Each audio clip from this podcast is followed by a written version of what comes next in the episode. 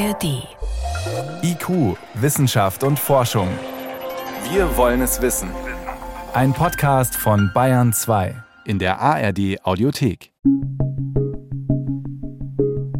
Seit Ende 2022 findet eine Revolution statt. Plötzlich sind Modelle künstlicher Intelligenzen, die Texte und Bilder erzeugen, überall in den Medien und auf Social Media präsent. Das Netz ist geflutet mit Beispielen, was Menschen mit der Text-KI ChatGPT oder mit Bildgeneratoren wie Midjourney oder Stable Diffusion erzeugen. Sie lassen beispielsweise die KI Liebesbriefe schreiben oder Spiele programmieren oder sogar Diagnosen aus dem Blutwerden ihres Hundes erstellen.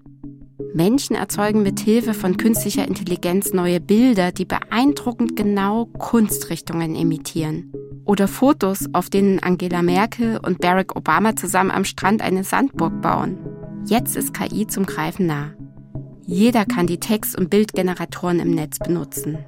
Doch im Hintergrund gibt es sehr viel mehr Anwendungsgebiete, bei denen Automatisierung und künstliche Intelligenz unterstützen können. KI spielt also eine immer größere Rolle in unserem Alltag und in unserem Arbeitsleben. Unser Leben mit KI. Können wir künstlicher Intelligenz vertrauen? Eine Sendung von Eva Deinert. Was sich hinter dieser künstlichen Intelligenz verbirgt, der KI oder AI, das ist der englische Begriff dafür, müsste ich an dieser Stelle kurz erklären. Ach, ich frage lieber ChatGPT selbst, den Chatbot von OpenAI, um den sich gerade alles dreht. Was bedeutet Generative AI? Antworte bitte in einem Satz. Das schreibe ich lieber dazu, denn ich kenne ChatGPT inzwischen ein wenig. Die Text-KI kommt gerne ins Plaudern. Ich lasse das, was ChatGPT schreibt, auch gleich von einer anderen KI vorlesen, von einer synthetischen Stimme. Generative AI bezieht sich auf Technologien, die in der Lage sind, neue Inhalte, Bilder, Sprache oder Musik zu erstellen, die menschenähnlich sind. Was meinst du mit menschenähnlich? Mit menschenähnlich meine ich, dass die von der generativen AI erstellten Inhalte so aussehen, klingen oder sich anfühlen, als ob sie von einem menschlichen Schöpfer erstellt worden wären, obwohl sie tatsächlich von einem Algorithmus erzeugt wurden. ChatGPT antwortet super schnell. Und das klingt auch alles schon sehr gut, sowohl die Antwort als auch die künstliche Stimme. Wie funktioniert dieser Algorithmus? Also zum Beispiel deiner. Als künstliche Intelligenz funktioniert mein Algorithmus durch maschinelles Lernen und neuronale Netze, die aus großen Mengen an Daten trainiert wurden, um Muster und Zusammenhänge zu erkennen. Wenn ich eine generative Aufgabe ausführe, verwende ich diese Muster und Zusammenhänge, um neue Daten zu generieren, die ähnlich sind wie die, die ich während meines Trainings gesehen habe. Je mehr Daten ich habe und je besser ich trainiert bin, desto besser werde ich darin sein, neue Inhalte zu generieren, die menschenähnlich sind. Ich komme also in meinem Dialog mit ChatGPT schnell zu einem konkreten Ergebnis. Und zwar schneller als durch Googlen. Es fühlt sich auch tatsächlich wie ein Gespräch an. Das System gibt mir eine ausformulierte Antwort. Und es hat mir auch ein wenig Arbeit abgenommen. Solche Sprachmodelle, die sogenannten Large Language Models, gibt es schon länger. Aber warum sind sie jetzt in aller Munde? Ein wichtiges Kriterium ist, dass es jeder selbst ausprobieren konnte. Von ChatGPT zum Beispiel, die Oberfläche ist so einfach, da gibt es nur die Möglichkeit, eine Zeile einzugeben. Man ruft das Programm über eine Webseite auf. Dort erscheint ein Chatfenster, wie man es von Messenger-Programmen auf dem Handy kennt. Da tippt man seine Frage ein und ChatGPT antwortet. Dann bekomme ich halt Informationen oder Texte herausgegeben und das ist halt erstmal beeindruckend, wie man mit ganz simplen Eingaben solche Ergebnisse erzeugen kann und bei Bildgenerierung ist es ja eigentlich genauso. Mein Name ist Sylvia Rote und ich bin seit Mai letzten Jahres Professorin für künstliche Intelligenz in der Medienproduktion hier an der Hochschule für Fernsehen und Film in München. Ein KI-Lehrstuhl an der Filmhochschule. Hier geht es nicht nur um Forschung, denn KI spielt bereits eine wichtige Rolle in der Filmindustrie und wird da in immer mehr Feldern eingesetzt. Deshalb forschen und arbeiten die Studierenden hier mit verschiedenen Modellen, die bei unterschiedlichen Aufgaben im Bereich der Filmproduktion helfen, zum Beispiel bei visuellen Effekten, genannt VFX. Das eine ist so Freistellen von Personen oder auch Gegenständen vom Hintergrund, was, wenn sich diese Dinge oder diese Personen bewegen, halt sehr, sehr aufwendig ist, wo halt KI sehr viel helfen kann. Also, man möchte eine Person aus dem Bild herausschneiden und vom Hintergrund lösen, vor dem sie steht. Und dann, ein bisschen wie beim Greenscreen, in eine andere Umgebung setzen. Per Hand ziemlich aufwendig. Oder ein zweites Beispiel im Bereich Animation, wenn Bewegungen übertragen werden sollen, dann nimmt man oft reale Menschen, die werden halt getrackt, bekommen halt lauter Sensoren an den Körper. Und diese Bewegungen werden dann auf eine Animationsfigur zum Beispiel übertragen. Und sowas geht jetzt mittels KI auch ohne diese vielen Sensoren. Also sind zwei Bereiche aus VFX, aber auch in allen anderen Bereichen. Also zum Beispiel im Dokumentarfilm Transkribieren von Texten. Das ist ja was, was früher mühselig war und wo uns jetzt die KI hilft und jeder froh ist, dass es jetzt so schnell und unkompliziert geht. Ich habe das Interview, das ich mit Silvia Rote geführt habe, ebenfalls von einer Anwendung transkribieren lassen, die mit künstlicher Intelligenz arbeitet. Im Film- und Medienbereich kommen außerdem generative KI-Modelle zum Einsatz, die Bilder erzeugen, haben wir schon gehört. Sie heißen DALI, Midjourney oder Stable Diffusion. Das ist ein Modell, das an der LMO München entwickelt wurde. Diese Bild-KIs funktionieren so. Man gibt Schlüsselwörter in ein Eingabefeld ein, zum Beispiel Holzhaus in den Bergen, Gewitterstimmung. Und dazu vielleicht noch ein Stil, Impressionismus. Und die KI erstellt Bilder nach diesen Vorgaben innerhalb von Sekunden. Das Ganze geht auch andersherum. Man lädt Bilder und Filmmaterial hoch und die KI analysiert die Fotos und Videosequenzen und sortiert sie nach Inhalt. Zum Beispiel ein bestimmter Protagonist zum Beispiel, dass ich alle Aufnahmen von diesem Protagonist nochmal mir anzeigen lassen kann oder von einem bestimmten Gebäude dass mir da die KI einfach hilft, diese Daten zu organisieren. Das ist eine enorme Erleichterung für Filmproduktion, wenn man viele Stunden Material zu sichten hat. Die KI kann also helfen bei Recherchen, beim Organisieren von Material, beim Erstellen von ersten Entwürfen. Aber je feiner man arbeiten möchte, umso genauer müsste man bestimmte Eingaben treffen können. Das erhöht wieder den Aufwand und dazu wären wieder komplexere Eingabefelder nötig, sagt Silvia Rothe. Und zudem sind KI-Modelle fehleranfällig. Der momentane Stand, der ist ausreichend, um zu zeigen, was kann KI und auch was kann es nicht. Und jetzt müssen an vielen Dingen gearbeitet werden. Diese großen Sprachmodelle sind ja so trainiert worden, dass sie halt gut formulieren können. Und trotzdem kann so ein Sprachmodell, das nach Wahrscheinlichkeiten rechnet, auch mit diesen Daten irgendwelche Dinge ausgeben, die halt faktisch nicht unbedingt richtig sind, weil das halt Dinge falsch zusammensetzt. Denn es setzt Sätze nach Wahrscheinlichkeiten zusammen. Zum Beispiel hat es an Millionen von Texten gelernt, wo das Wort Haus steht, steht auch ganz oft in der Nähe das Wort Tür.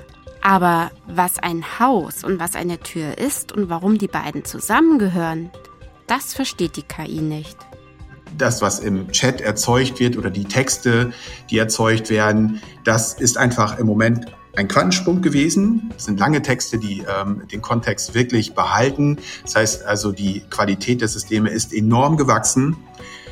Allerdings, wir wissen, dass ChatGPT natürlich und andere Modelle natürlich auch, die können die innere Logik ihrer Texte nicht verstehen.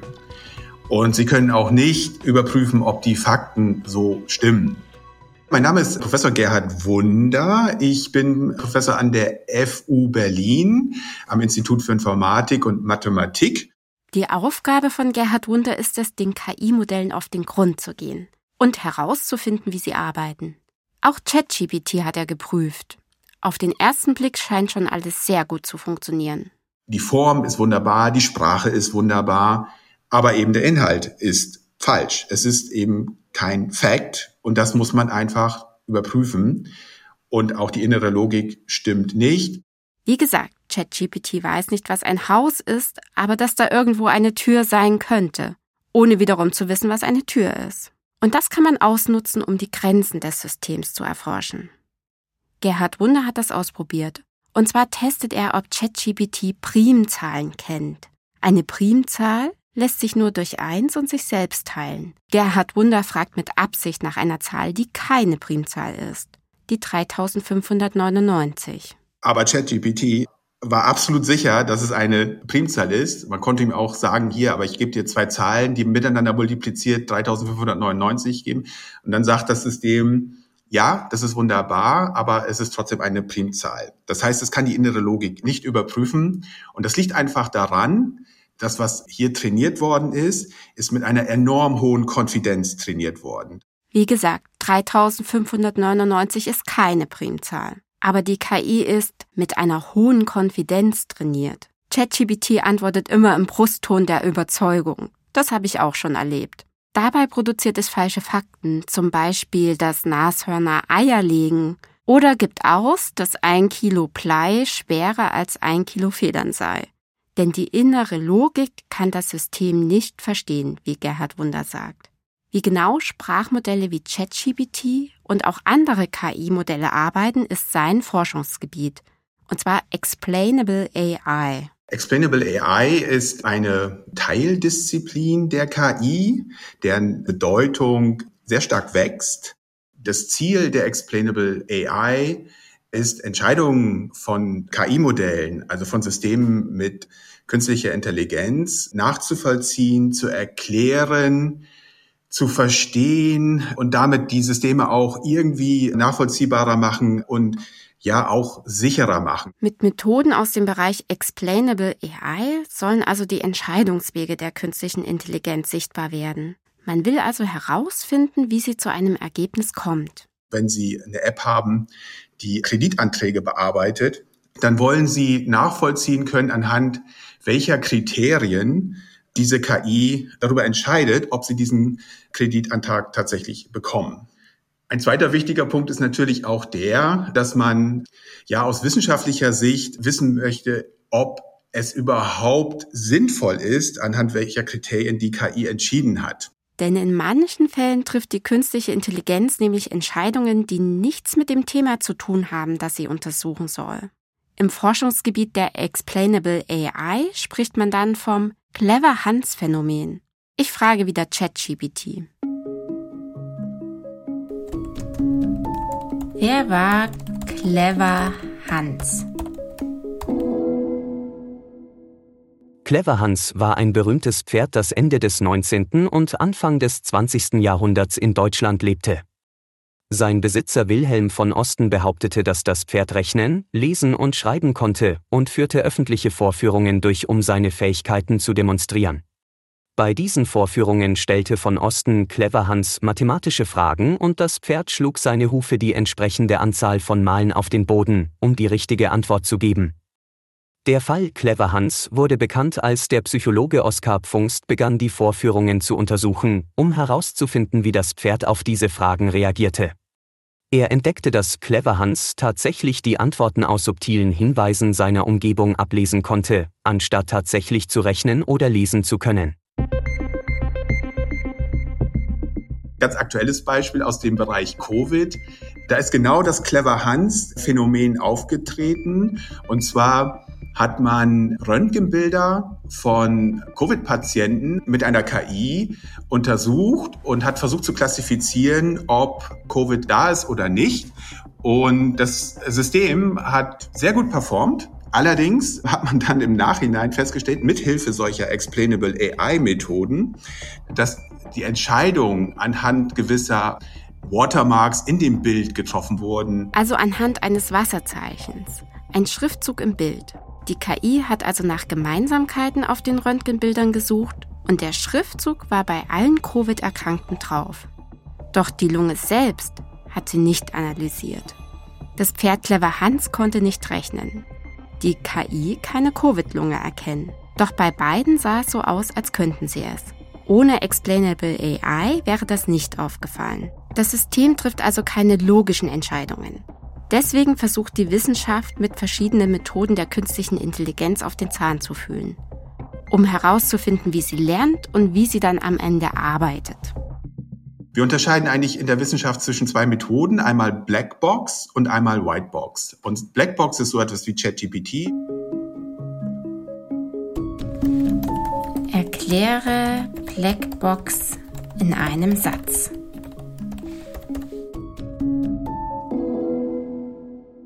Eine Blackbox ist ein System, deren interne Funktionsweise und Prozesse nicht bekannt oder nicht zugänglich sind. Wir können das Modell quasi nur anfragen. Wir können eine Anfrage stellen, wir bekommen eine Antwort.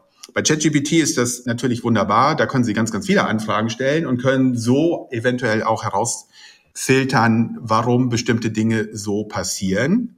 ChatGPT kommt man also nur durch geschicktes Ausfragen auf den Grund, wie bei der Frage nach den Primzahlen.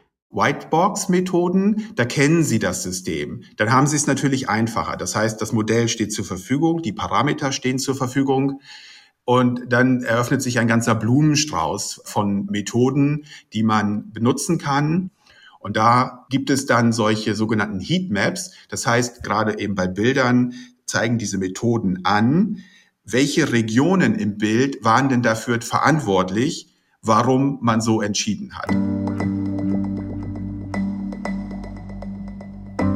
Auf dem Röntgenbild wird also farblich markiert, welcher Bereich ausschlaggebend für die Entscheidung war. Und so sieht man das Wasserzeichen und nicht etwa eine Region auf der Lunge. Unternehmen, die Lösungen anbieten, die auf künstlicher Intelligenz basieren, arbeiten ähnlich, um ihre Systeme zu kontrollieren. Wie können wir quasi sicherstellen, dass das System das lernt, was es tut? Weil wir können ja nicht einfach fragen, hast du gelernt, wie die Zellen aussehen, sondern wir können eben einfach immer wieder Input senden an das System und dann am Hand vom Output eben sehen, hat es das jetzt erkannt oder nicht. Mein Name ist Nicole Büttner. Ich bin Gründerin und Geschäftsführerin von Merantix Momentum. Wir arbeiten mit Industrieunternehmen zusammen und implementieren dort KI-Lösungen im Betrieb, bei Mittelständlern, großen Unternehmen und auch bei staatlichen Behörden. Die Methoden, mit denen dort die künstliche Intelligenz getestet wird, ähneln den Methoden der Wissenschaft. In manchen Bereichen, beispielsweise so wie autonomes Fahren, Auto oder so, da muss man sich das so vorstellen, man hat ein Bild von einem Auto und jetzt will man wissen, was lernt eigentlich das System? Lernt es vier Reifen oder lernt es Auto als Ganzes? Und da kann man auch mit Okklusion arbeiten. Also da verdeckt man beispielsweise gewisse Bildteile und sagt eben, ich zeige dem jetzt nur noch drei Reifen. Erkennt es es dann noch als Auto oder nicht? Das sind so Vorgehen, wie man dem auf die Spur kommen kann, was eigentlich so ein Algorithmus lernt. Zu erkennen, was der Algorithmus gelernt hat, ist eine Sache. Einen Algorithmus oder eine KI überhaupt zu identifizieren, eine weitere. Wir haben schon gehört, ChatGPT als Text-KI kann falsche Behauptungen aufstellen. Midjourney und andere bildgenerierenden Modelle Fotos fälschen. So geisterten Aufnahmen von Papst Franziskus in einer dicken Downjacke durchs Netz. Diese sogenannten Deepfakes zu identifizieren, ist eine große Herausforderung. Was ist ein Deepfake? Ein Deepfake ist ein manipuliertes Video oder Bild, das durch den Einsatz von künstlicher Intelligenz hergestellt wurde, um Personen oder Ereignisse zu fälschen. Also eine KI, die benutzt wird, um zu betrügen. Dafür eignen sich auch künstliche Stimmen, wie die, die hier die Antworten von ChatGPT in dieser Sendung spricht.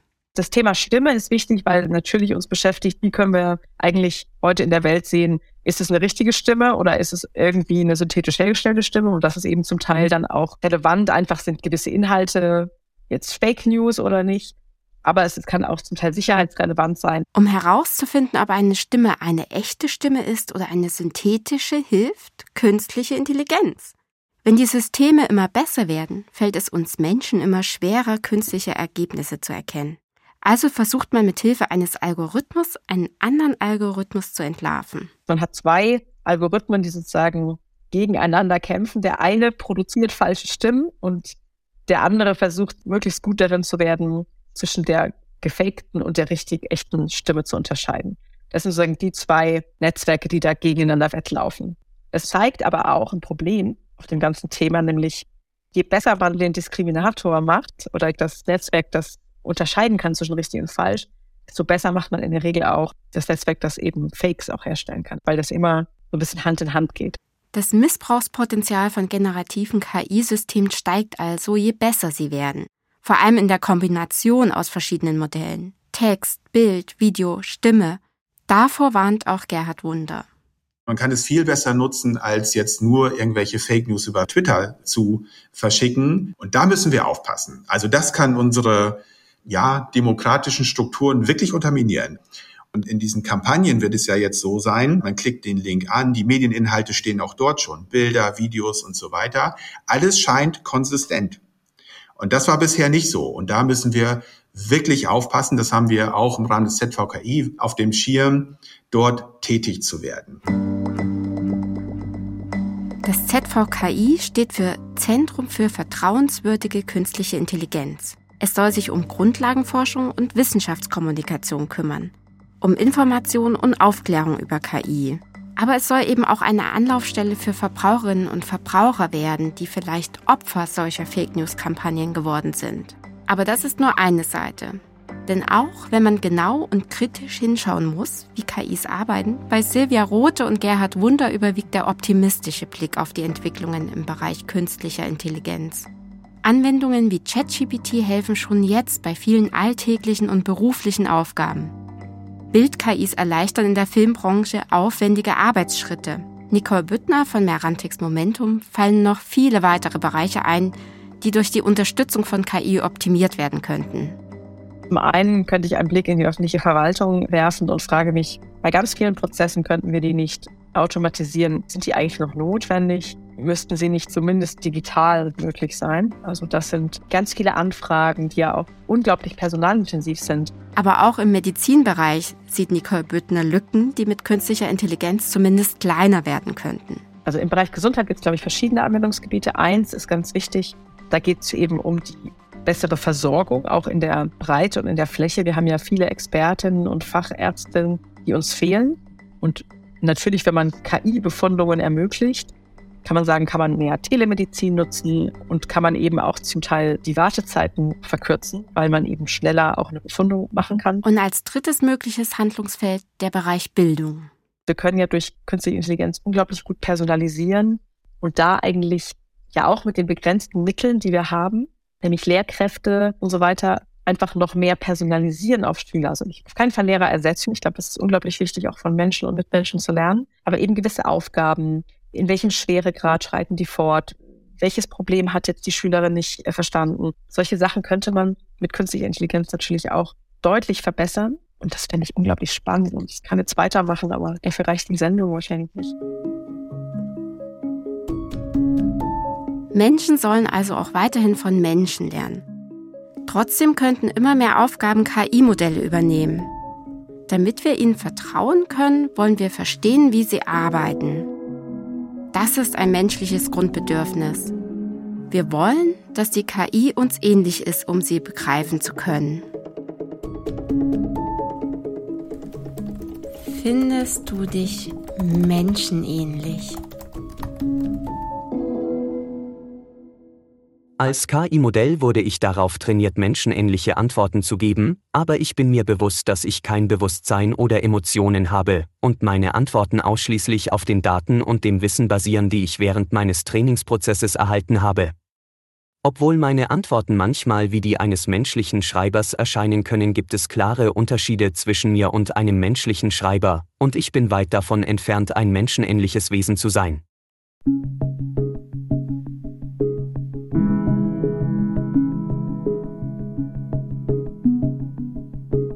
Sie hörten IQ Wissenschaft und Forschung. Heute mit dem Thema Unser Leben mit KI. Können wir künstlicher Intelligenz vertrauen? Eine Sendung von Eva Deinert.